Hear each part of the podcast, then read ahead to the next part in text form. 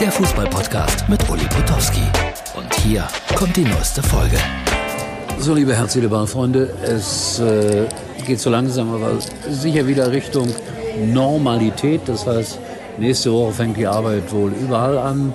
Ferien beendet. Ich bin heute noch mal in die Niederlande gefahren, in ein nettes Café. Noch gibt es hier ein bisschen weihnachtliche Stimmung, aber das geht immer alles so schnell vorbei. So, und was gibt's Neues? Das sage ich euch gleich. So, herzliche Ballfreunde, gerade noch in einer Kneipe oder in einem netten Restaurant oder in einer schicken Bar in Venlo, jetzt wieder zu Hause.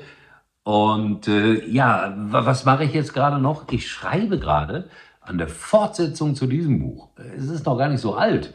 Deswegen, wer das noch nicht hat, sollte sich erst das besorgen und dann gibt es irgendwann in diesem Jahr eine Fortsetzung.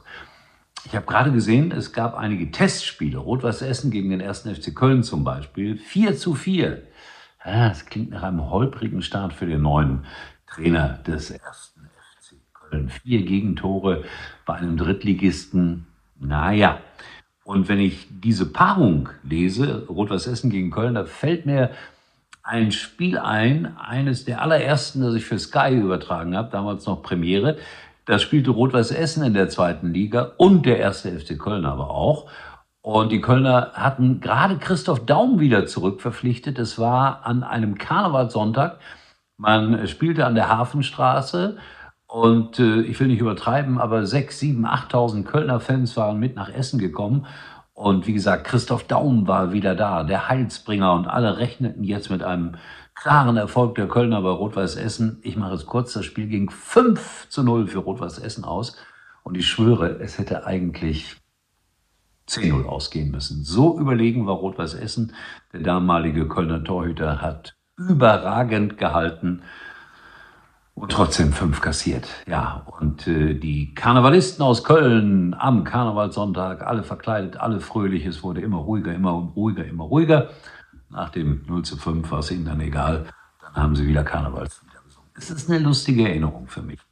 So, weitere Testspiele. Alkmaar gegen Borussia Dortmund. Äh, ein niederländischer Spitzenclub, 2-2. Äh, die spielen, glaube ich, in Mabea zurzeit, weil äh, Borussia Dortmund ein Trainingslager macht. Und ich habe gesehen, das ist so schönes Wetter da. Und die Spieler kommen morgens um elf oder wann auch immer auf den Platz. Ein satter, grüner Rasen, die Sonne scheint. 17, 18 Grad. Traumberuf. Traumberuf. Auch von der Bezahlung her. Aber nur 2-2 gegen Alkmaar. Aber wie gesagt, sowas soll man natürlich überhaupt nicht äh, überbewerten. Genauso wenig wie das 1 zu 1 der Bayern gegen Basel.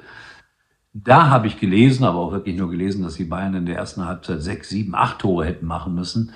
Also, Herr Tuchel, wir arbeiten an der Chancenverwertung. Was heißt wir? Sie und Ihre Mannschaft. So, das war's. Äh, jetzt geht's weiter am Sonntag mit der nächsten Ausgabe von Herz, Seele, Ball. Ach nee, das war ja die Ausgabe für Sonntag. Danach kommt äh, eine Ausgabe, die sich wahrscheinlich aus Dormagen meldet wird, weil da bin ich am Montagabend mit dem Bürgermeister von Dormagen, Street Life heißt die Kneipe, und mit Wolfgang Bosbach in einer Talkshow. Wobei ich allerdings die Fragen stellen muss. Jetzt hat mir schon einer bei Facebook geschrieben, wird das nett oder kann man da auch äh, böse Fragen stellen? Es wird nett, man kann auch Fragen stellen, aber bitte nicht aggressiv. Soweit, so gut das Ganze. Ich melde mich dann äh, wieder am Sonntag für Montag. Ich glaube, so ist alles. Bis dahin. Das war's für heute und Uli denkt schon jetzt am Morgen. Herz, Seele, Ball. Täglich neu.